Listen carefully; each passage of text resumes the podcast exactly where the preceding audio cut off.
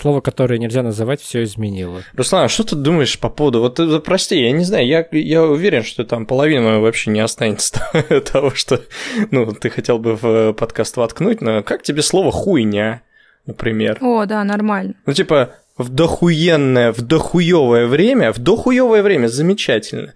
И во время хуйни что-то происходит. Че, можно? Можно. Мне уже, мне уже насрать, как я, типа, выгляжу в глазах кого-либо, в плане того, что я ругаюсь, не ругаюсь. Да. Мне, мне, мне тут в России как бы хуево в хуевое время. И все. И поэтому я имею в виду, я имею в виду, что я имею право. Типа, когда мне херово, хуево, я имею право. Но я постараюсь, конечно, поменьше говорить вот эти слова.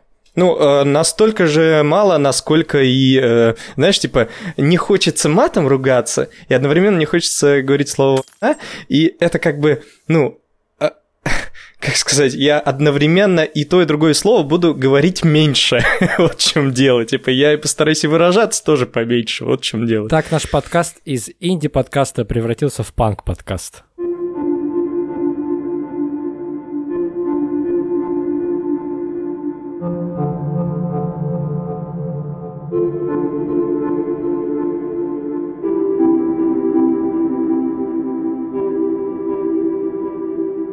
Всем привет. Это подкаст «Молодые люди». Меня зовут Руслан Хасанов. Мне 29 лет. Это новый сезон, который мы хотели начать, в котором мы хотели осмыслить себя как поколение миллениалов, хотели понять, кто такие миллениалы. Сезон, который, в котором мы хотели говорить, что это не просто подкаст о молодости, а именно подкаст, в котором миллениалы придумывают, формулируют правила жизни, для себя. Но все получилось так, что кажется теперь всем, не только миллениалам, нужно придумывать эти правила. Всем привет, меня зовут Катя, и я ведущая этого подкаста. И мне 29 лет, кстати. И, кстати, из этих 29... Ну ладно. Ты хотел сказать, что ты живешь при Путине? Да. Ну, кому какая разница? Я Владислав Сурин, и мне 28 лет, я не хочу еще как минимум 10 лет прожить в таком дерьме. Вот и все. Вы знаете, какой дисклеймер вначале хотел сказать? Что мы сейчас тут будем делиться своими всякими проблемами, но при этом, мне кажется, важно проговорить, что проблемы людей в Украине несоизмеримы с нашими абсолютно. Мне почему-то кажется, это важно сказать мы все это говорим на фоне просто глобальной, глобальной, огромной, невероятной катастрофы, которая происходит там. Да, проблема, я согласен с вами. Э, этот дисклеймер очень хороший, важно его проговаривать. И вообще смерти людей это ни с чем не соизмеримо, скажем так. Э, отложенные, неотложенные, прямо сейчас вот эти смерти происходят или потом, в общем, как бы такое, такое, в общем, очень тяжелое очень, очень, очень тяжело что-то здесь сказать. Однако же я бы тоже произнес такую вещь, что эти проблемы не то что соизмеримы, они как бы очень разные, что ли. Мы сейчас э, погружаемся тоже в этой вот России на такое дно, что, э, скорее всего, вероятно, ну, мало, мало ли что может э, произойти, но вот эти вот фразы, которые звучат из телевизора, мол, давайте чистки устроим, давайте избавимся от пятой колонны, это тоже, знаете, а, сулит нам как бы отложенные некоторые смерти, отложенные некоторые судьбы. У меня еще есть постоянное ощущение, что, а, что беда нас и беда украинцев, или точнее жителей Украины, она, с одной стороны, из одного и того же, с другой стороны, настолько разная, что мы не сможем как-то ее разделить. То есть я вот не знаю, я иногда включаю...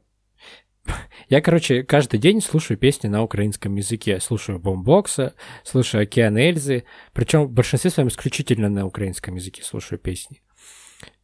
Я иногда думаю, вот я сегодня слышал, слушал песню Океана Эльзы, где там есть слова, если переводить на русский, то там когда настанет день, когда закончится война, и что-то, что-то, что-то еще. Я думаю, выложить эту песню в сторис, и потом понимаешь, что это их беда, это не наша беда, как будто бы, что у меня нет права примазываться к их беде. Культурная апроприация. Да нет, это твоя проблема, это тоже такая же твоя проблема, слушай. Кто, кто говорит, что это не так, ну, мне кажется, он не очень грамотный. Типа, ну подожди, за что тебя винить? В плане, кто тебя должен винить? Россияне или украинцы? Ну, вряд ли украинцы будут тебя винить за то, что ты говоришь, как-то примазываешься, мол, к трагедии. А что это не трагедия, что ли? Что тебе не хочется им помочь? Хочется. Как бы это неправильно э, винить. Э, Причем неважно, от кого бы эта самая вина шла. То есть тебя бы винили украинцы или тебя бы винили россияне. Мне кажется, это неправильно и с той, и с другой стороны было бы. Вот и все. Вот что я имею в виду. Слушайте, на самом деле у меня вот есть такой сейчас такая такая мысль, что на самом деле, если ты себя чувствуешь так, что тебе хочется что-то выложить, а, поддержать, что-то написать, в конце концов, все борются за свободу слова, за свободу самовыражения. Если тебя кто-то осудит, один осудит, другому будет очень приятно, третьему, третий напишет тебе там плохое, четвертый хорошее. На самом деле все такие разные, но мне кажется, не надо думать, прежде чем... Нет, не так. Не надо думать о том, о, о своих позывах. Если у тебя есть позыв там, скинуть деньги в гуманитарную помощь э, и потом выложить, например, в Инстаграм, что я вот помог. Почему? Почему нет? Хочется э, какое-то... Э, мне лично, я понимаю желание э, какой-то помощи этому народу, э, и пускай это будет просто такая помощь, что я выкладываю песню на украинском, потому что так я чувствую себя единым. Ну, это не то, что помощь, а выражение солидарности. Ну да, ну да для меня это некое чувство самовыражения о данной твое, да, о данной ситуации. То есть кто-то снимает фильмы документальные, кто-то там сделает фотографии. Я вот, например, вообще чувствую себя, что я ничего не могу. Я даже я донатила э, в эти гуманитарные помощи, и после того, как этот закон вышел, и что все будут проверять, мне стало страшно, что меня даже за это могут наказать. И я просто прошу своего парня отправлять, донатить э, из Канады. То есть я даже боялась, я подписала несколько петиций, знаете, которые сейчас уже выглядят смешно, если честно, мне, если честно. Я даже боялась, что они к этим петициям будут продираться, если там... Слушай, ну, если честно, вот сейчас, а, учитывая последние последнее настроение, мне, мне кажется, правда, что сейчас может прилететь за что угодно. Я к тому, что это твой страх обоснован, я к этому. Ну, спасибо. Да, все правильно.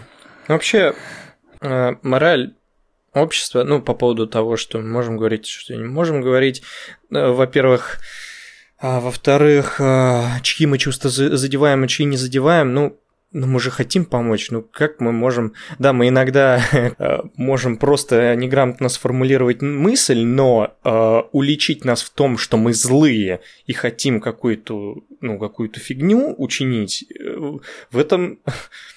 Это вообще неправильно, да? Как бы мы не злые люди с вами втроем.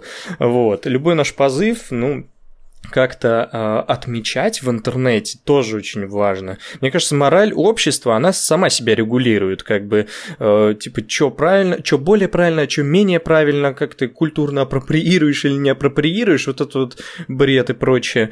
В общем, мне кажется, тут от обратного надо идти. Если ты вообще ничего не скажешь, то ты, считай, совсем согласен. Вот и все. И да, наверное, свобода слова Блин, я никогда так не ценил свободу слова, как сейчас, наверное.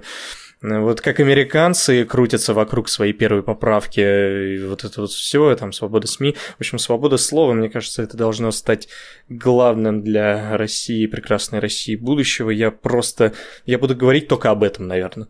Просто только об этом. Я буду приходить в магазин и говорить, мол, типа, ребята, свобода слова приходите в какую-нибудь компанию и говорите, э, мол, свобода слова, свобода слова, свобода слова на каждом углу, э, чтобы все не забывали, что это такое.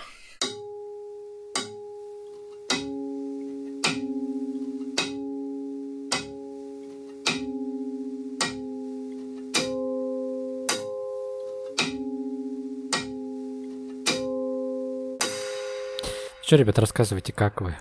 Страшно. Я скажу про свой большой страх. Это, а, это то, что закроют границы, и хотя тут у всех разные мнения на этот счет, кто-то мне доказывает, что это обязательно случится, а кто-то говорит, что нет. Мне не хочется, чтобы это происходило, конечно же. А, а, но это не самый большой страх. Самый большой страх — это то, что у меня папа, несмотря на свой возраст, из-за того, что он врач, он военно обязанный. И его уже призвали. Ну, не, нет, не призвали. Повестку, в общем, он получил из военкомата.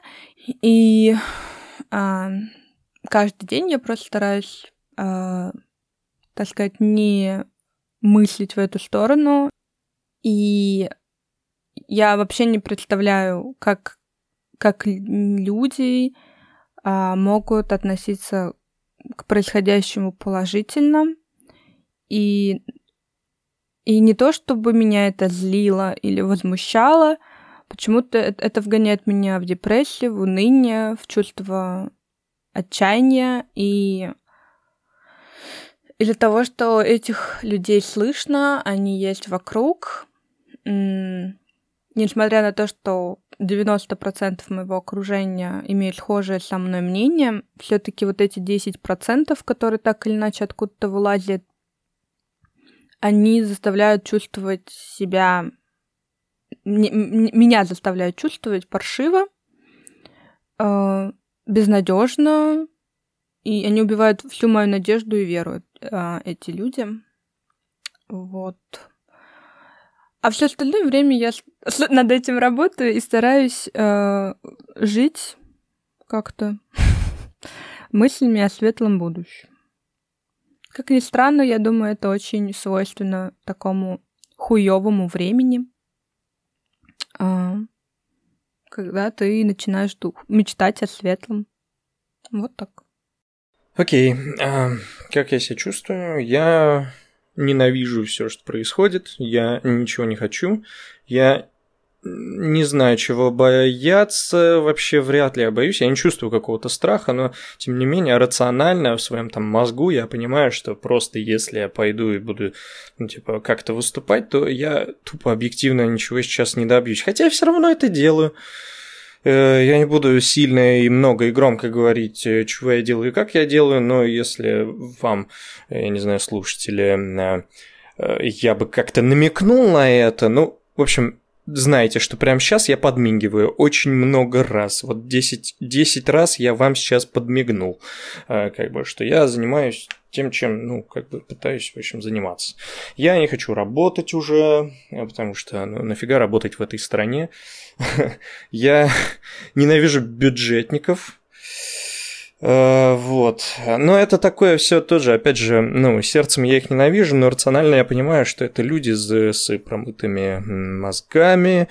Э, эти промытые мозги есть и у меня в семье, я знаю, как это происходит, я сам был с промытыми мозгами. В общем, я ненавижу все, что сейчас происходит. И самое главное, что временно, именно как-то не временно, а временно я это ненавижу. То есть я ненавижу этот отрезок времени, который нельзя никак скукожить, нельзя никак сократить до одной недели, одного часа, чтобы все это быстро прошло. Я знаю, что в этом еще э, очень долго мне валяться в этой грязевой яме. Э, как-то так. Очень, очень, очень яркие, очень сложные эмоции у меня сейчас в голове. У меня какое-то главное ощущение, это, наверное, это не главное ощущение, а одно из открытий, которое недавно для себя сделал, что начиная с 24 февраля у меня такое чувство, что длится один очень-очень-очень долгий день. Я вот, вот каждый день просыпаюсь, и, мне, и не могу ничего делать, насто... нахожусь в таком парализованном состоянии, как будто жду, когда вот этот хуёвый день закончится, и тогда уже можно будет что-то, какие-то строить планы, что-то дальше делать, что-то жить, о чем-то думать, а этот день не заканчивается. Он просто длится и длится и длится и длится, и, чем дальше, тем хуже. Да, 24 февраля один очень долгий день. Один очень долгий день, но тебе уже 28. Один очень долгий день, потом тебе 29. Этот день все еще длится, потом тебе 30. все еще идут э, по телеку 60 минут и вещают Путина. Вот, тебе уже 31, и все это один большой длинный день. Сорян за пессимизм. Ну, слушай, на самом деле я больше удивляюсь людям, которые оптимистично настроены, если честно, контекст, в контексте России. А еще меня удивляют люди, которые, когда ты ну, начинаешь говорить, как здесь хуёво и лучше в ближайшем будущем навряд ли будет, а, люди, которые такие типа, ну вот за границей тоже сейчас будет все плохо. Блин, я думаю, как вам вообще еще ну, типа, да, вот они нам санкции, вот они, эти санкции, им же и хуже. Думаю, блин, серьезно, вы об этом думаете? Ничего себе, такие есть? Ну, есть, да. Есть ярые оптимисты, и э, я как бы не против людей, ну, выслушать оптимиста, которые как бы понимают, что все катится в тартарары, но когда-то будет светлое будущее. Наверное, это определенный способ выживания э, в данной ситуации, если честно. Такое. Ну, потому что жить в этой стране многим придется, и ну, как бы, не все хотят, не все могут уехать и так далее, поэтому верить, что это бесконечная жопа, ну, навряд, навряд ли сделает их сейчас э, более способными э, и так далее.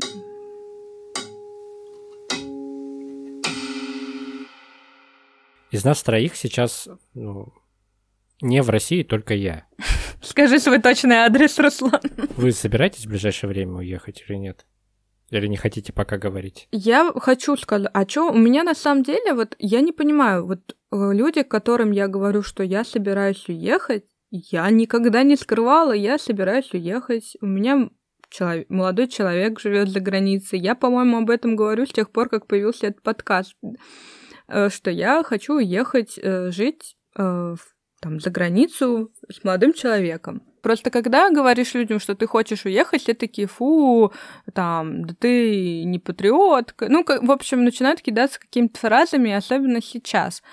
И я, конечно, этим людям не пытаюсь ничего доказать, но тем не менее нашим, нашей аудитории, если у кого-то есть какие-то претензии по тому поводу, что кто-то хочет уехать, я хотела сказать, что вот у меня а, молодой человек, он из Германии, и он уехал жить в Канаду. Не потому что плохо, не потому что хорошо. Люди хотят смотреть свет, мир, путешествовать, попробовать жить в одной стране, попробовать жить в другой стране. Конечно, когда люди вынуждены э, уезжать из своей родины, это очень грустно и печально. Но кто-то продолжает просто мечтать о банальных таких как желаниях, э, как путешествовать, пожить в другой стране и так далее. Поэтому я просто осталась при своей мечте и при своем желании. Э, и э, Наверное, я хочу сказать, если бы у меня э, не было молодого человека за границей, я не уверена, что мое желание было бы настолько сильным, как сейчас. И, может быть, это водило бы меня в какую-нибудь мини-депрессию, но это сложно сказать, потому что у меня не я так. Я имел в виду не вот этот отъезд такой, знаешь, размеренный, а основательный, а я имел в виду от, отъезд больше эвакуационный, который сейчас самый распространенный. Здесь я должен сам себя поправить и сказать, что э, корректнее и точнее было бы сказать срочный отъезд, а не эвакуация. Потому что это все-таки совсем другое. Но часто, когда записываешь подкаст, то говоришь какое-то слово, которое первое пришло на ум, и только потом понимаешь, что оно было не совсем корректно. Вот. А тут так получилось, что я его сказал, и все ребята потом стали его повторять. Вот поэтому, да, точнее было бы сказать просто срочный.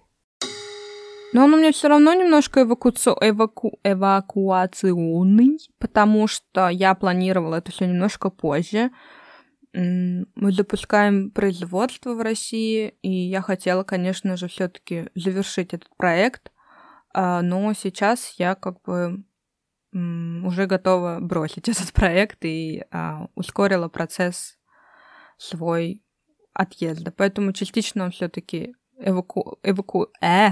эвакуированный. В общем, частично он как из-за ситуации, которая сейчас у нас а, есть. Поэтому меня можно, можно 50-50. Вот так вот. Лата у тебя. А, я хочу, я хочу уехать. А, собираться вещи я не собираю. Но обстановка нас самих как бы подгоняет. Нехватка лекарств, нехватка инсулинов. А, каждый день что-то новое. А, цены растут, нехватка возможностей, потеря жизненного времени, времени. И как бы ради кого это все? Я не знаю. Ради вот этих людей на стадионе? Здесь, здесь нужно сделать пояснение, что мы записываем подкаст 18 марта в день, когда лужники собирали. Но, как бы, мне кажется, я их уважаю намного больше, чем они меня, например. То есть все вот эти люди, которые выходят, в общем, как-то так. Мы, эм, мы с э, Аленой, девушка моя, договорились, что мы отсчитаем какое-то определенное количество времени, э, ну, как сказать, из расчета инсулинов, типа сколько вот у нас инсулинов, чтобы как бы осталось на два месяца. И вот если вдруг э, останется два месяца до конца, вот э, до нехватки инсулинов, то вот мы за два месяца начнем как-то ну, более-менее собираться. Вот. А, мы стараемся, вроде смотрим их по э, всяким там как-то не больница, а аптеки. Вот. Они то там, то здесь вроде появляются, вроде как-то и пропадают. В общем, какая-то странная ситуация происходит немного. Но это очень, да, это очень серьезно нас подгоняет. Ну и тем не менее, я просто сам для себя, я вижу, что темпы какие-то просто неимоверные. Очень быстро это все вообще опускается на дно. Вот. И это может э, ну, опуститься на дно, из которого уже не выехать и не выбраться уже через неделю, например. Тут я уж не знаю, что мне делать.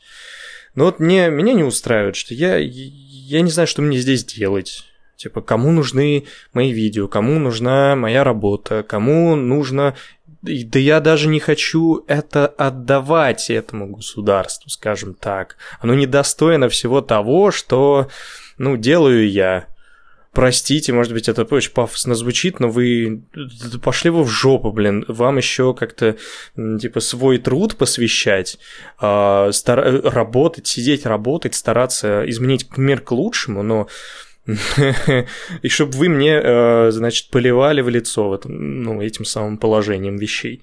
Простите, но я хочу отдать э, свой труд э, тем, например, в ту же самую Грузию, кто его будет уважать и ценить. И если я там что-то, допустим, бы реализовал, мне бы это удовлетворение а, принесло намного больше, чем здесь. Оно просто будет опять э, э, куда-то ну, канет в бытие, скажем так. Какие-то такие у меня мысли по поводу уехать. Вот что интересно про отъезд, ну, сейчас в медиа, понятно, есть такая есть такой месседж, что есть ощущение, есть ощущение, что уехали вообще все. Что все собрались и уехали. Но с другой стороны, я вот э, смотрю некоторые опросы, кто там в Инстаграме проводит или в Твиттере, оказывается, что 70% не уехали. Или вот даже свое окружение, вот в моем окружении, в самом ближайшем, куда вы тоже входите, тоже никто не уехал, кроме меня. И вот, судя по вашим рассказам, вы тоже в ближайшее, там, ближайшую неделю или несколько дней тоже не собираетесь уезжать, у вас нет билетов никуда определенные люди тяготеют э, к другим таким же определенным людям. То есть это у нас такой действительно пузырь, это в Твиттере такой пузырь, что уже пол Твиттера уехало, но кто это такой? Ну, кто это такие пол Твиттера? Кто это такие вообще весь русскоязычный Твиттер? Давайте думать, кто это. Ну, э, ну в каком-то смысле, в каком-то проценте это правда утечка мозгов, скажем так потому что это утечка активистов именно. Вот этот самый, типа, алгоритмический пузырь. Типа, что мы глядим вокруг, и вроде как все уехали. Вот. Да и даже, как бы, если уехало действительно огромное количество а, человек, все равно 140-139 миллионов до сих пор здесь. Вот. И, все эти люди, и, как правило, они старые люди или люди там, я не знаю, 35 плюс, они все вот тусят в этих э, наших бедных э, убитых деревнях и городах, которые тоже скоро загнутся. Ну, малых городах, я имею в виду. И они сидеть-то не сидели в этом Твиттере, и они сидеть-то не сидели в этих э, телеграммах даже и так далее. Это мы такие активные, это нам что-то надо, а они им что, им, им нормально. Это не принижение их, я просто говорю, так дело в том, что не, не уезжают и люди, не знаю, IT-профессий, диджитал-профессий, многие. Короче, у меня есть такое вообще ощущение, на самом деле, что как будто бы я не то что предатель, что уехал, и многих там, многие там остались, но что-то такое похожее есть. Я вот не совсем понимаю, что с этим делать, с ощущением. Вот это дурацкое подвешенное состояние, я его понимаю тоже отлично. То есть ты там у себя в Казахстане, прости, э, у себя сейчас там э, сидишь, тоже ты в подвешенном состоянии, и я то же самое, я здесь в подвешенном состоянии, что как бы вот, я молодец, я вроде остался, но, блин, зачем? И вот это самое подвешенное состояние просто в другую Слушайте, сторону. Ну, у меня вот, например, у меня вот, например, я могу уехать, у меня есть виза, у меня есть а, родители у молодого человека в Германии, я могу туда уехать. Но я могу уехать туда только на три месяца, например, да. И я не думаю, что мне разрешат там остаться. Ну, в смысле, вот как было с коронавирусом, люди, которых там виза заканчивалась, и нельзя было уехать, улететь, им продлевали. Я вот не думаю, что такое что-то случится. Ну вот, и получается, потом мне три месяца, да, и потом три месяца мне надо вернуться будет сюда. То есть, и, и вроде как бы кажется, что лучше уехать уже, когда совсем уже точно будет, что будет все плохо.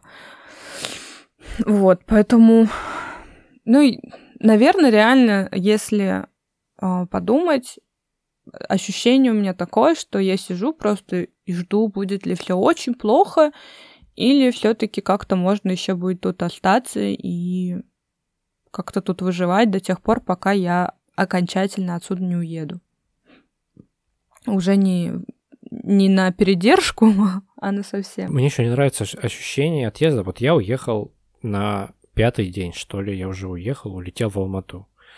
Улетел к родственникам, то есть это такая привилегированная ситуация в какой-то степени. Улетел к родным, и могу у них тут жить но у меня постоянно не покидает ощущение, что я это сделал все на какой-то панике и сделал все неправильно. Я помню, как в первые же дни Шульман написала, что не нужно сейчас принимать какие-то большие решения вот в этой ситуации. Что нужно сначала успокоиться, как бы понять. В общем, не нужно паниковать, а нужно понять, что действительно лучше сделать. Я вот это вот, и у меня постоянно чувство, что я это действительно, я вроде себя успокаиваю, но нет, у меня я рационально поступил, я вот поехал, потому что у меня есть возможность туда-сюда. Но с другой стороны, как будто правда, в этом столько паники, и я сейчас вот сижу здесь и вообще не знаю, что делать. Блин, да Руслан, по-моему, по истечению времени понятно, что твоя паника, она совершенно оправдала себя. Вот этот самый защитный механизм, типа, я даже вообще не понимаю, чего ты сейчас э, какие-то там двоякие чувства испытываешь. По-моему, ровно все э, получилось так, как нужно для тебя, я имею в виду. ну, все верно, короче. Я не знаю. Мы идем ко дну. Ты просто чуть э, пораньше соскочил, и это все правильно. Типа, а, а в чем, в чем вообще, в чем затык-то? Как ты еще оправдываешь себя? Вот я что, точнее, не оправдываешь э, себя, и вот что я пытаюсь понять, что так, какие такие мысли тебе приходят в голову, что ты думаешь, блин, неправильно. Нет, почему неправильно? Потому что я как бы приехал, вот знаешь, э, приехал, сел тут, сел и сижу и не могу ничего делать, и не знаю, что делать, и куда идти. Ну, то есть, скорее всего, это сейчас испытывают многие, насколько я понимаю. И те, кто переехал, и те, кто остался в России. Возможно, я все то же самое, и наверняка все то же самое да. и в России бы испытывал. Да. Но все равно это ощущение есть, что ты вот Наверное, все, наверное, это вообще какое-то общее ощущение, что ты попадаешь вот в этот вакуум и не понимаешь, как дальше жить, когда все как бы мечты, стремления, все это сломалось. Все планы сломались. Ну, ты все правильно сказал. Я сейчас быстро скажу, что у меня просто очень похожие ощущения, только от обратного. У меня, я как еще расскажу, да, у меня есть шанс, например, уехать. И я, наоборот, боюсь, что вот я сейчас тут сижу в надежде, что все будет нормально и границы не закроют. Но мы все знаем, что у нас вообще такая страна, у нас что-то предсказывать и ну, невозможно. И я просто не хочу... Я боюсь того момента, где я буду рвать на себе волосы только от того, что я внушила себе э, какую-то надежду. То есть, понимаешь, тут двоякая ситуация. Ты можешь на панике уехать и думать, блин, нафига я это сделал, а можешь сидеть в надежде, что все будет нормально, и у тебя будет время собраться спокойно и уехать, а потом у тебя это заберут, эту возможность, и ты будешь, наоборот, думать, блин, ну почему я не уехал? Тут мы сейчас в таком вот реально в подвешенном состоянии, где, кажется, любое действие или бездействие может э, ты можешь загнать себя вообще в какие-то темные уголки своей души, сидеть и рассуждать на эту тему до бесконечности. Пока реально что-то, ну, ясное, какая-то более ясная картина мира не произойдет, а я не думаю, что она в ближайшее время произойдет. Сделал, сделал. Не сделал, не сделал. Надо как-то продолжать жить все равно. Возможно, на самом деле в это вообще сложно поверить, когда ты как бы собираешься получить какой-то опыт переезда, но где-то там в будущем, и вдруг он случается прямо сейчас. И ты вот сейчас в самолете. Самое забавное было, когда я из Москвы летел в Алмату, и я прилетал над Казанью. Я такой, а, ну вот авиастроительный район, вон там вот где-то вот мой дом, вон там где-то. Ну, я думаю, эту вещь э, все на самом деле можно резюмировать в том плане, что нет единственного верного решения. Ну, оно есть для вас, исходя из того, насколько вы там морально подвязаны э, к вашему обществу и прочее. Подвешенное состояние, оно с обеих сторон. Оно, что там, даже можно по-другому переформулировать, оно по обе стороны границы. Что оно в Алмате у тебя сейчас подвешенное состояние, что оно с нами сейчас тоже происходит подвешенное состояние. Так что мы все в этом, мы все в этом купаемся. А, не переживай, пожалуйста.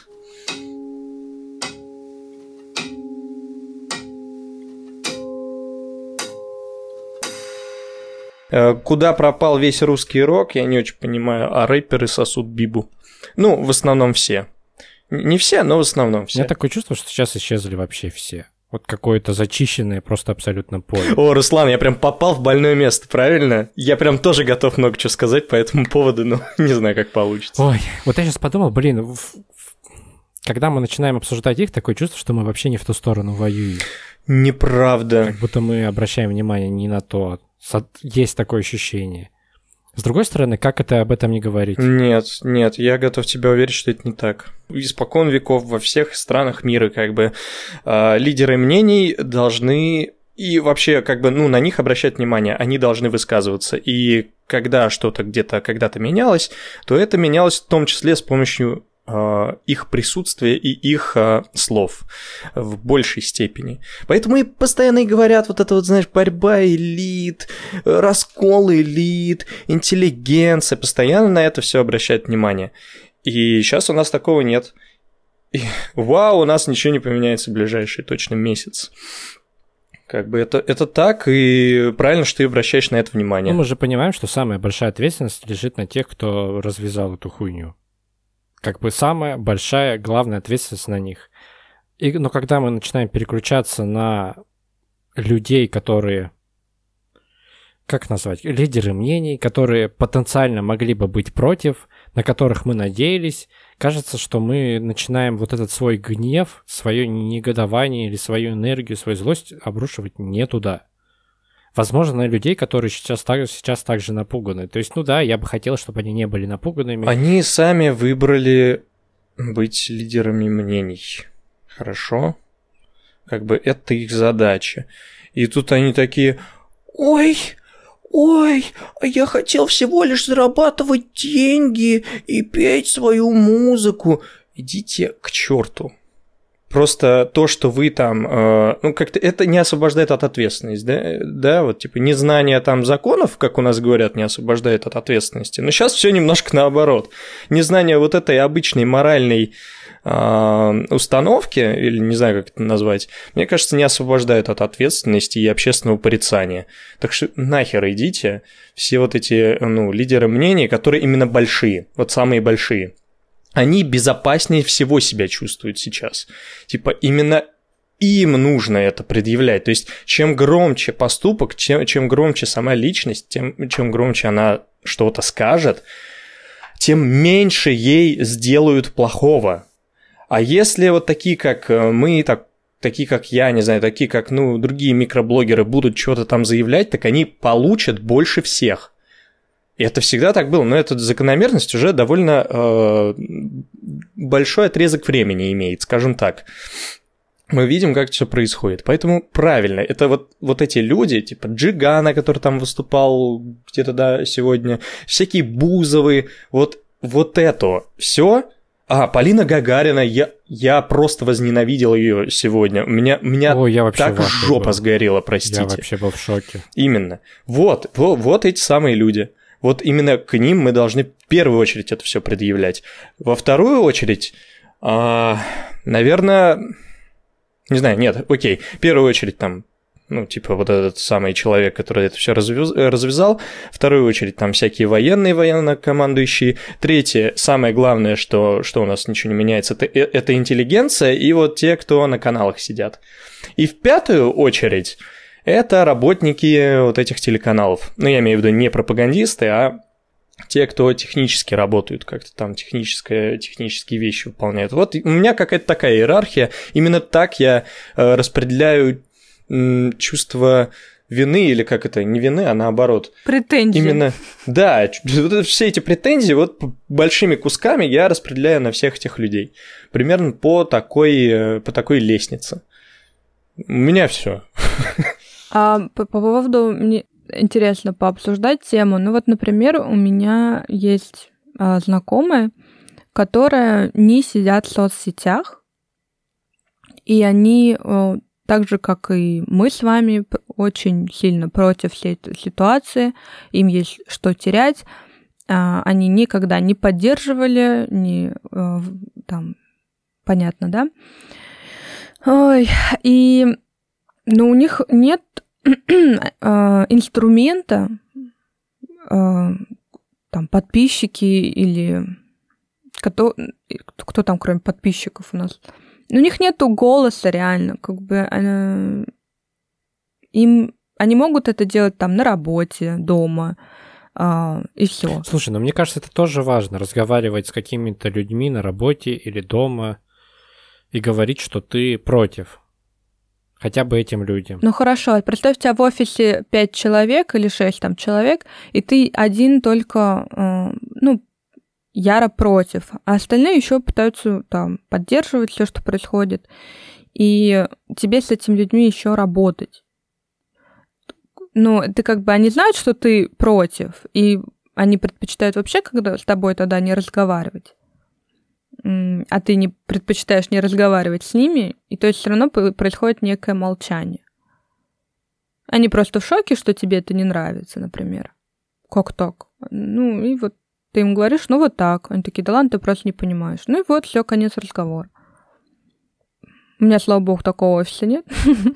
И все равно наличие этого, вот э, той ситуации, которую ты сейчас сказала, наличие этой ситуации лучше, чем вообще ее отсутствие. Мол, все согласны. Ты понимаешь? ну да, я? но я просто хочу сказать, что мы не всегда можем узнать, кто кто молчит, потому что, как ты там сказал про Бузову, Джигана и так остальных, кто молчит, с, э, потому что они, их согласие, о, их молчание это реально воспринимается как согласие, или люди, которые, ну давайте скажем так, просто живут свою жизнью, никто для общества, они, у них тоже они молчат, это не значит, что они согласны.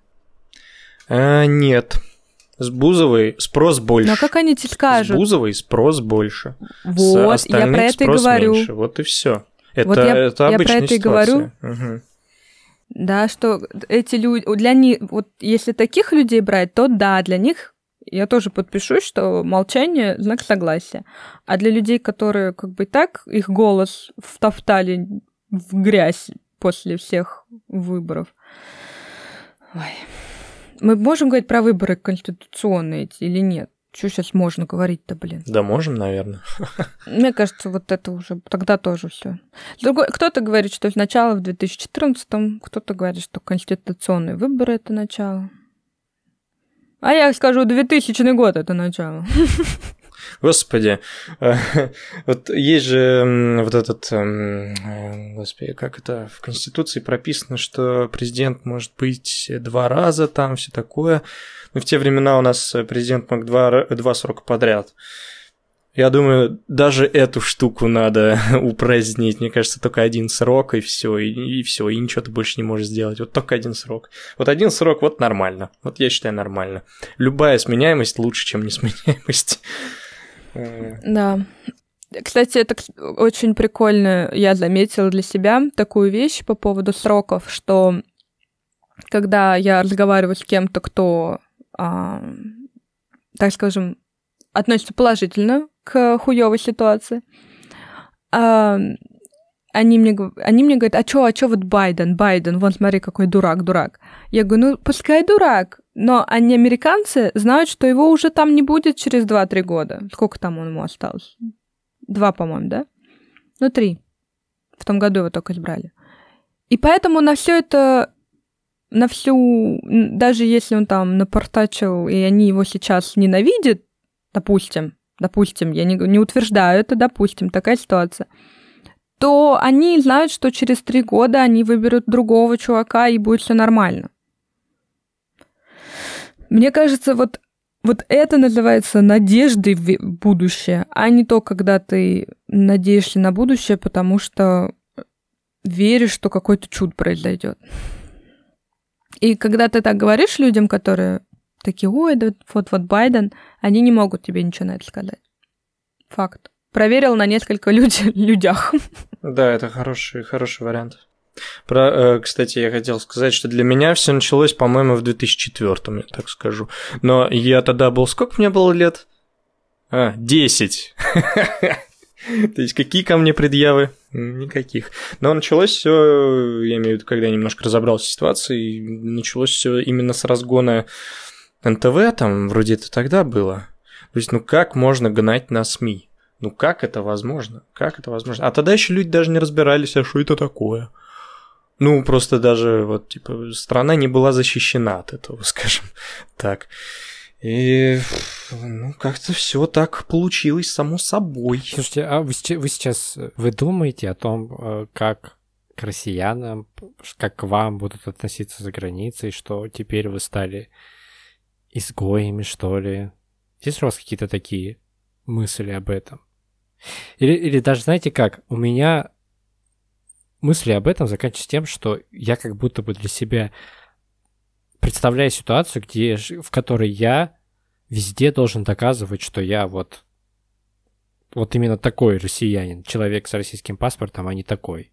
То есть, когда ты говоришь, что ты из России, ты обязательно дальше должен сказать, что ты не поддерживаешь хуйню, что ты никогда не заголосовал за тех, кто устроил хуйню, и так далее, и так далее, и так далее. Ну да, сидеть в Грузии в ресторане обязательно с флагом украинским на голове. Или что-нибудь такое, чтобы сразу не прикопались. Да, ну, ну, да сейчас мы везде должны, то есть даже несмотря на то, как нам относятся за границей, мне кажется, мы и здесь должны именно в нашей стране пояснять, за что мы и, и, и, и вот это все. Ну, то есть вот эти постоянные ярлыки, они сейчас не только за границей будут висеть, а даже здесь, на нас, эти ярлыки. Может быть, я ошибаюсь. Я бы сказала, мне не привыкать. Сейчас скажу почему. У меня была ситуация... Я жила два года в Америке и училась. И э, все, может быть, не все, но есть такой стереотип о русских девушках, особенно если ты в ночном клубе и ты а, симпатичная. А, есть так, такая, такое верование, что а, славянские там девушки с Украины, с России, они здесь для того, чтобы, в общем, заработать нечестным, нелегальным путем. А, и уже тогда мне пару раз приходилось объяснять, что как бы я из России, и это ничего для вас не значит. На самом деле у меня всегда такое было чувство, что ну не то чтобы всем что-то доказывать, но мне хотелось, чтобы благодаря мне а, о русских людях подумали лучше, чем у них было какое-либо представление до этого. И я вам хочу сказать, что я очень много встречала людей, которые знали русских еще до встречи со мной. И чаще всего у этих людей было хорошее впечатление. То есть ты говоришь, а я, ну, там, я из России. Они такие, о, у меня там друг из России, о, и там у меня там была девушка бывшая из России. И всегда это очень позитивно, и мне это всегда очень грело душу. И я поэтому верю, что в будущем, если мы продолжим в том же духе, что если будут люди, которые просто будут распространять позитив, и они будут адекватные, добрые, то все будет нормально. Я хочу сказать, еще добавлю, это просто тема, меня всегда спрашивают. Вот несмотря на то, что очень много времени прошло со Второй мировой войны, тем не менее, когда я встречалась с немцем, моя там бабушка э, говорила, ну почему же все-таки немец? Или другие там ее подружки говорили, ну вот неужели, типа, вот Катя такая хорошая и с фашистом встречается. Вы представляете? Ну просто какая-то какая муть. И, и я к тому, что да, будут люди, которые, которые не будут это забывать, которые будут вам это в лицо тыкать. Но их хер с ними, потому что будут те же люди, которым все равно. Что откуда вы, кто вы, они будут прекрасно понимать, что то, что происходит, никак к вам не относится. Есть разные люди, и вы будете со всеми с ними встречаться, а если повезет, встретитесь только с хорошими. Но обычно так не везет. Поэтому я к этому отношусь абсолютно спокойно. А,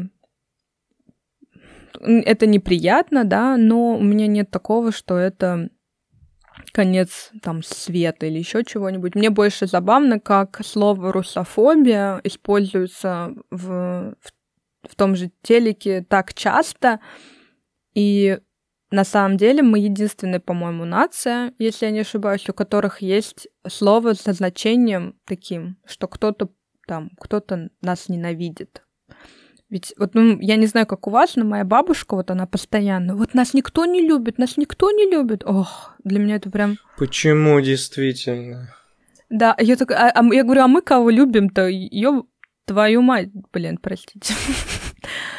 И при, причем эта ее фраза не прозвучала сейчас. Понимаете? То есть она уже, когда... Ну, мы с ней давно общаемся с моей бабушкой. И я пытаюсь давно уже ей донести мысль, что не все так светло, как она думает. Но каждый раз это вот все она... Когда я ездила в Америку, она такая, ты поешь в страну, где нас ненавидят. думаю, блин, я там была, я знаю, как там, что ты мне говоришь. Ну, представляете, насколько прочищен мозг, что просто жесть. Надо это перерезать антенну просто и все. Кстати, моя бабушка еще слушает новости. Она смотрит новости через ТВ, через Wi-Fi на телефоне. Она очень, она очень прогрессивная. А ты скидываешь вообще хоть какие-то материалы, типа, интересные с твоей точки зрения? Как только я что-нибудь скидываю, она мне скидывает обратно еще 10 со всяких источников, которые я даже вообще не знаю, что они так, такие существуют. И поэтому я а для ты... себя решила, я не хочу получать. А, и... Решила прекратить борьбу. При, при этом, а, ты знаешь, сейчас я тебе скажу, почему мне это тяжело.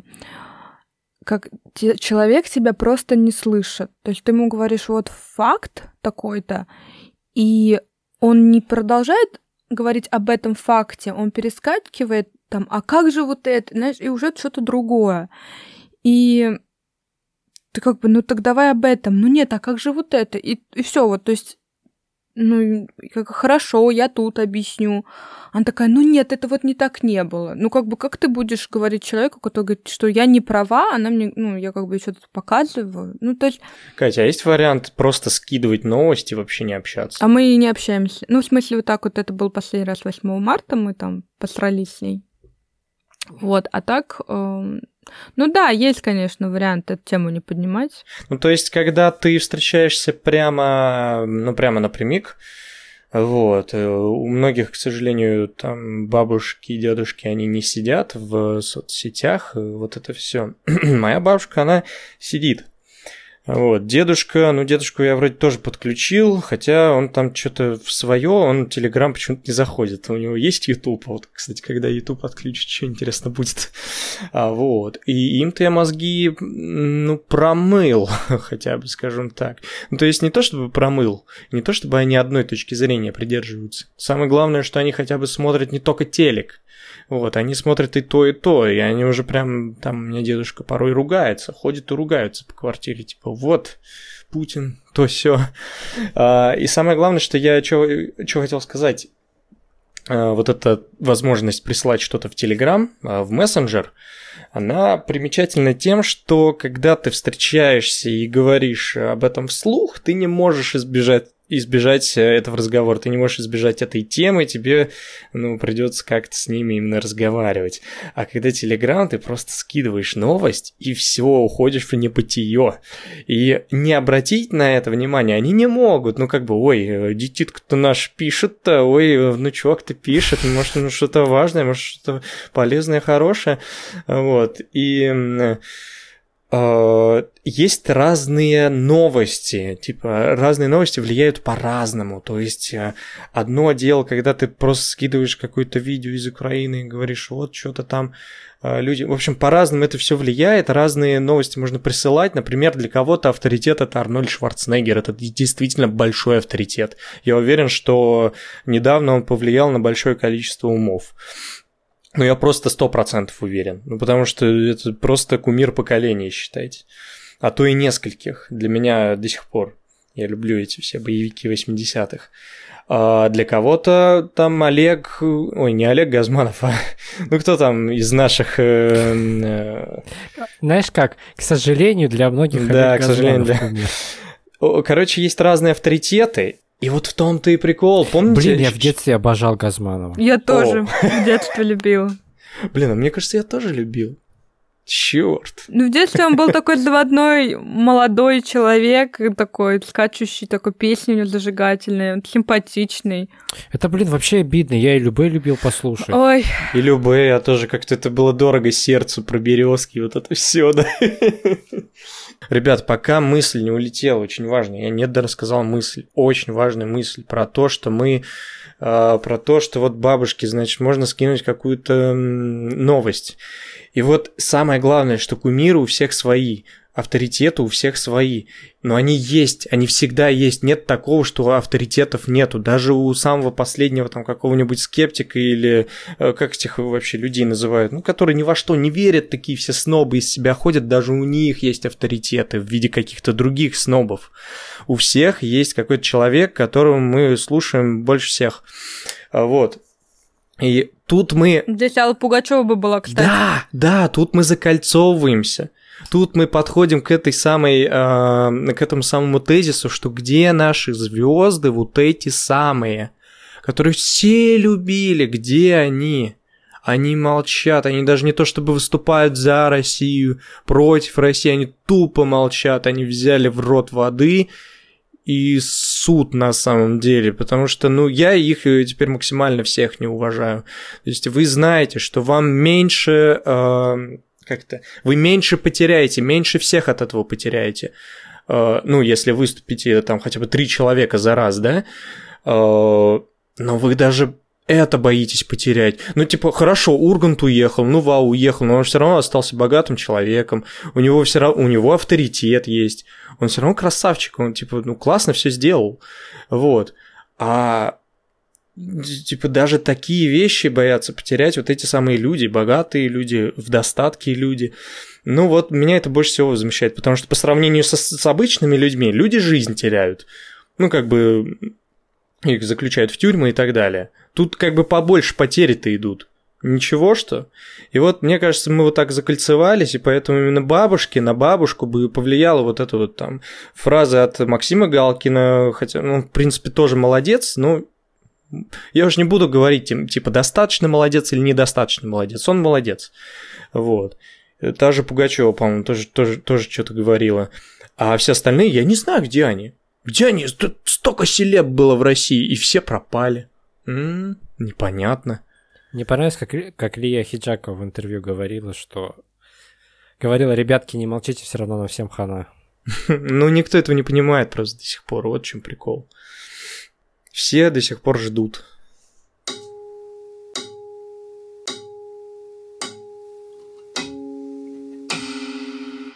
Вы в чем-то себе находите какое-то успокоение? Какие-то моменты, где вы вот себя чуть лучше чувствуете? Да, у меня это а, мои родные, моя семья. А, это мой... Я сейчас, вот говорю, я в процессе а, того, чтобы переехать, и вот там сборы документов, какие-то моменты, где мне кто-то помогает. А, у меня, например, сейчас на самом деле как никогда очень а, такой момент, когда я ловлю себя на мыслях, что я очень многим благодарна, а, что я чаще хочу быть а, вот в этом состоянии, состоянии благодарности. А, и благ... даже, даже, знаете, как будто такое я м, благодарна тому, что у меня есть кого и за что благодарить. Вот так вот.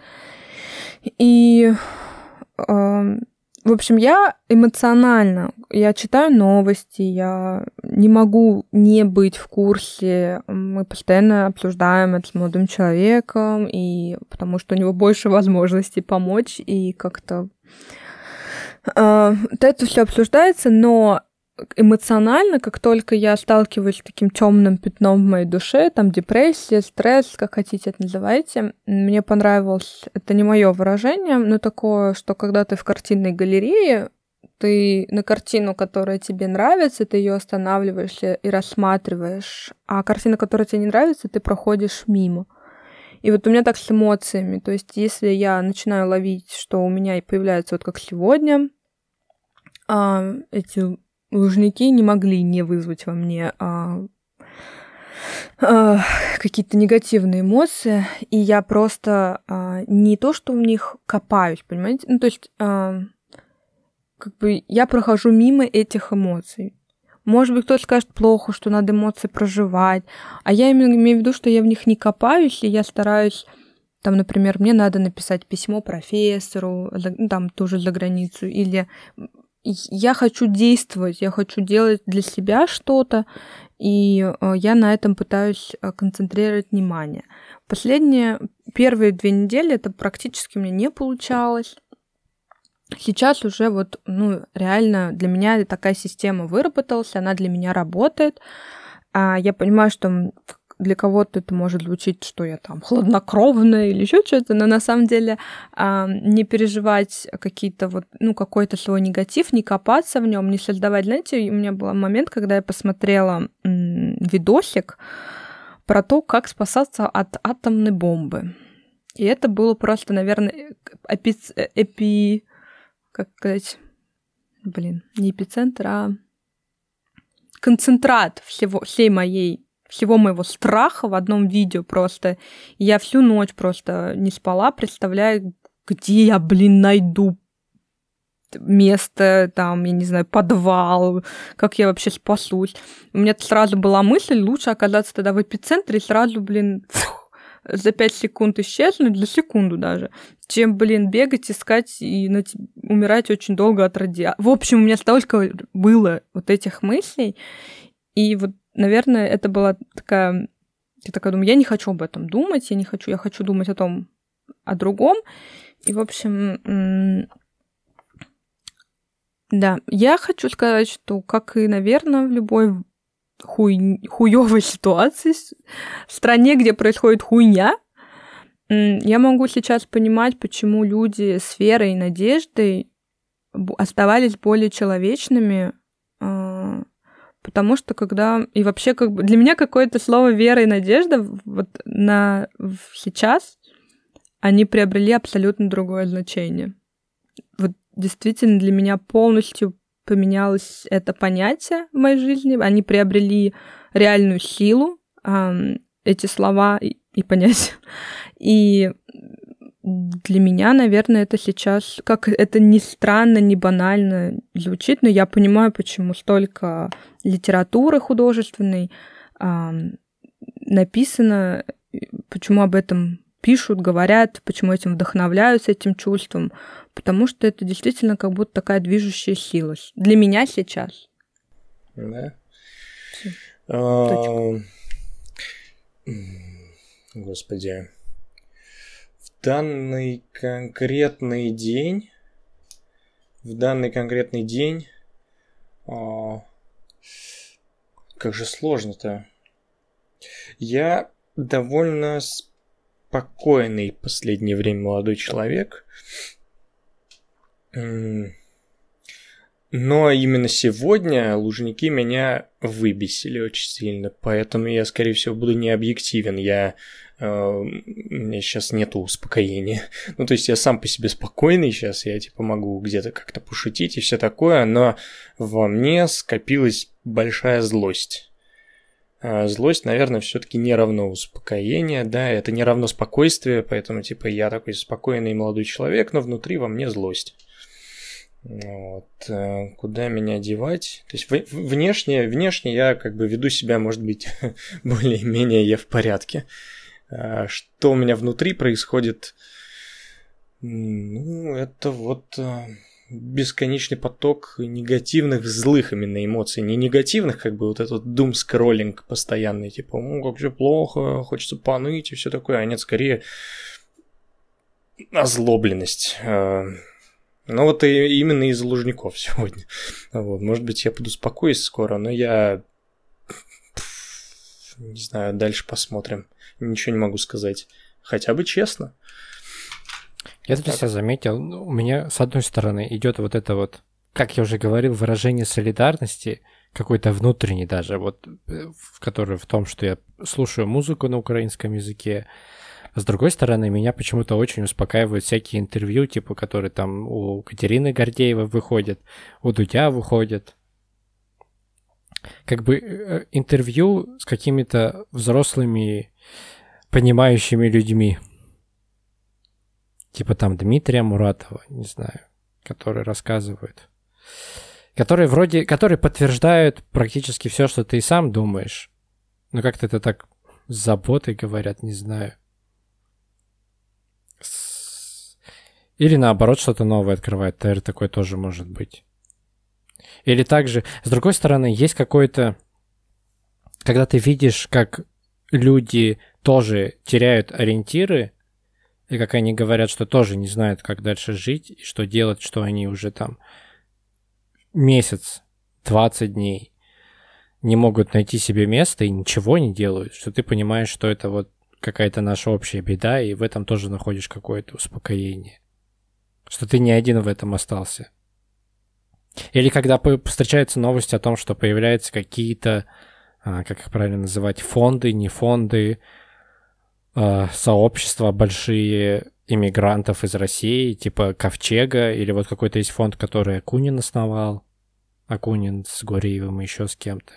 Я еще туда толком не заглядывал, что это такое и что они себя представляют. Но в этом тоже есть какая-то надежда. Или в этом флаге бело-голубом белом. Mm. Вот у меня как-то успокоение вот в этих местах разбросаны, как крестражи. А он, кстати, как флаг. Ну, кстати, его, его, только его наличие меня тоже, ну, не успокаивает уж, конечно, если честно, но радует. Это как, это как э, чувство, которое противоположно тем, что вот сегодня было в Лужниках. И чувствую, что есть люди, которые за этот флаг. Вот они таких два противоположных. И на самом деле, когда я говорю, папа, ты знал вот про такой флаг? Папа говорит, ну это совершенно нормально, потому что у каждого большого движения, сообщества как бы есть какое-то обозначение, как флаг, а, и здорово, там нормально и так далее. Что у, у, у нас он тоже есть, у нас, таких людей. К сожалению, не у каждого большого, а Поэтому... а вот что хочу сказать. Простите за пессимизм, Сейчас каждый гораздо себе всякие флаги делать. Да, ну, допустим, если это тебе как вот там Руслану приносит облегчение или какую-то надежду. Я со своей надеждой я как какая-то, блин, диснейская принцесса, блин, долбанутая. А, боже. Ну, в общем, я согласна, да, что оно маленькое, это сообщество, наверное. А, но наличие какой-то символики, тем не менее, радует. Это лучше, чем без нее, в общем-то. У меня отношение к этому флагу, да не знаю, ну, двоякие. Типа, я не готов отказываться от э, российского флага просто потому, что мы переживаем, переживаем ну, плохой период нашей жизни. Сколько нам лет-то уже? Тысячу или сколько? Э, вот. Ну, понятное дело, флаг-то появился при Петре и прочее, прочее, прочее. Э, не в этом сейчас дело типа флаг менять каждый раз как перчатки, э, типа потом пришли советы, сделали свой, свой флаг, там РСФСР еще был, еще какой-то флаг, каждый раз новый флаг, флаг, флаг. Ну и какую-то вторую сторону я в себе нахожу. Типа, я бы даже вроде и не против. И мне вот этот флаг, во-первых, визуально не нравится, наш российский... Ой, простите. Мне визуально не нравится наш российский флаг. А, потому что ну, ну, он просто некрасивый. Об этом есть всякие, ну, не исследования, а всякие статьи и так далее от дизайнеров. Вот. И мне это больше импонирует флаг вот 91 -го года. И в то же самое время я не понимаю, почему как бы взяли на вооружение вот этот вот э, бело-синий-белый, Э, и забыли внезапно про флаг 91-го года. Э, он-то вроде тоже красивый, и красный там можно не в виде крови представлять, а чего-нибудь другого, да? Но это тоже вот э, в кассу я сюда привнесу. Вот. Во-вторых, визуально мне не нравится и бело-синий-белый флаг немножко, потому что он какой-то, ну, ныленький, что ли. Он, он немного, он немного такой, ну такой очень, очень мега спокойный, очень успокаивающий, успокаивающий настолько, как, как таблетки какие-то успокоительные, как будто это не то, что нам стоит сейчас принимать. А, ну и, и, и одновременно я за. То есть я не против. Вот, вот во мне очень много разных сторон. А, пускай лучше будет, чем не будет. Э, вот так. Э, лучше всегда какое-то разнообразие, чем отсутствие самого разнообразия и тупая стабильность, особенно когда такая именно стабильность. Вот так. А у меня вот такой вопрос. Я как человек, как, как вы, я не ютубер, как вы, я не блогер. Хотя хотелось бы раньше, сейчас уже не знаешь как, но вот у меня, например, есть такое вы сейчас, наверное, на меня накинете за это. Но когда я захожу в социальную сеть, мне очень нравится смотреть, а, ну, разный контент. И э, включая контент, который меня отвлекает. Поэтому, например, у меня нет э, ну, претензий к людям, которые продолжают в том же духе. Там, конечно, они тоже у них там их тоже эта ситуация растрясла и тоже что-то поменяла, но тем не менее они продолжают а, работать над э, контентом, над блогом и так далее. И у меня совершенно нет к ним претензий. А вот у вас как? Ну, у меня тоже нет претензий э, в том случае, ну, если эти люди как бы как-то хотя бы что-то высказались, хотя бы что-то сказали о происходящем о том, что вокруг происходит их контента. Вот. А так, конечно, нет претензий. Мне его тяжело смотреть, мне лично такой отвлеченный. Хотя, когда я смотрел стрим Влада, я подумал, о, прикольное ощущение нормальной, нормальной, до хуевой жизни.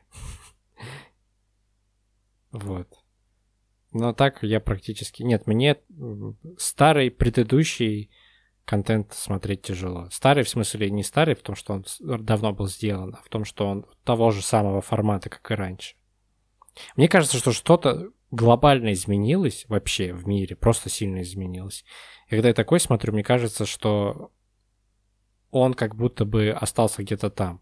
Единственное, я вот, я вот этот, кстати, глобальность совершенно не ощущаю. Я подписана на многих людей, которые живут за границей, не русских, не украинцев, просто там американцы, э, европейцы еще как-то, да, переживают. Но вот американцы, корейцы, вообще как бы для них ничего не происходит такого глобального. Их контент не меняется, их жизнь не меняется. Так что про глобальность, когда говорят, что это там Третья мировая, ну, я пока не поддерживаю такую а, концепцию, потому что, ну, на самом деле, пока не мировая. Пока это, можно сказать, европейская. А, да, Европу это задевает. Остальные части мира нет. Пока. Не знаю, как будет потом, но на данный момент я вижу, что даже русские блогеры, которые живут в той же Корее, Японии, они говорят об этом, потому что их слушатели, их аудитория в России, но продолжают как бы... Они немножко сказали и продолжают то, что они делали. Как ты говоришь, до хуёвый контент. По поводу блогеров, да, блин, претензий нету к тем блогерам, которые э, хоть как-то пытаются об этом говорить и снимают контент, э, не делая вид, что все нормально, все хорошо, на самом деле, типа, все окей, да и вообще у меня куча денег, и, господи, я делаю свою работу. Вот к таким э, претензий нет.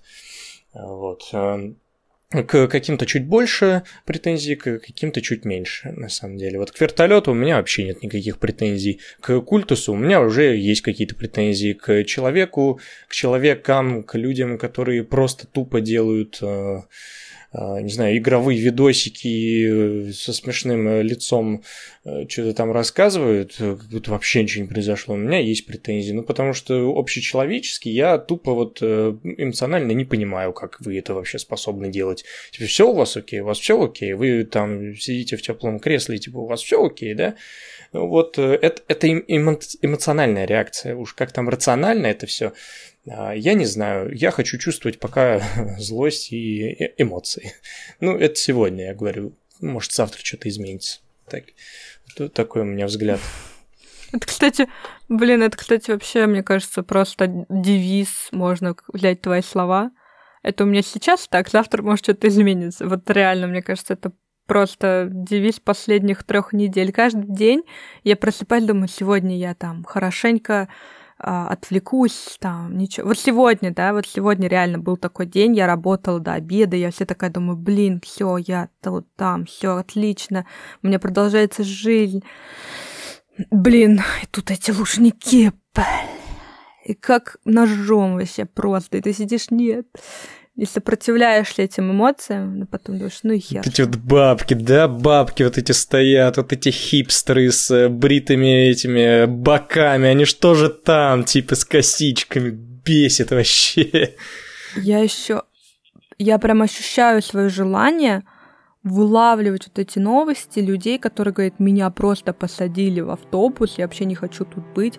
И я просто понимаю, что мои глаза, вот знаешь, как, как, выделяют этим красным, что, о, господи, слава богу, есть вот какие-то люди. Вот, вот это вот, вот это и читаешь, а дальше продолжаешь читать, и вот или эти видосы, и, и снова, пожалуйста, можно еще кого-нибудь, как, какого-нибудь интервью человека, который не хотел туда даже ехать. Ой. Так что да, ты прав. Сегодня так, завтра, может быть, будет по-другому. Так каждый день, блин, реально. Иногда даже, даже, даже, даже не день, блин, а час.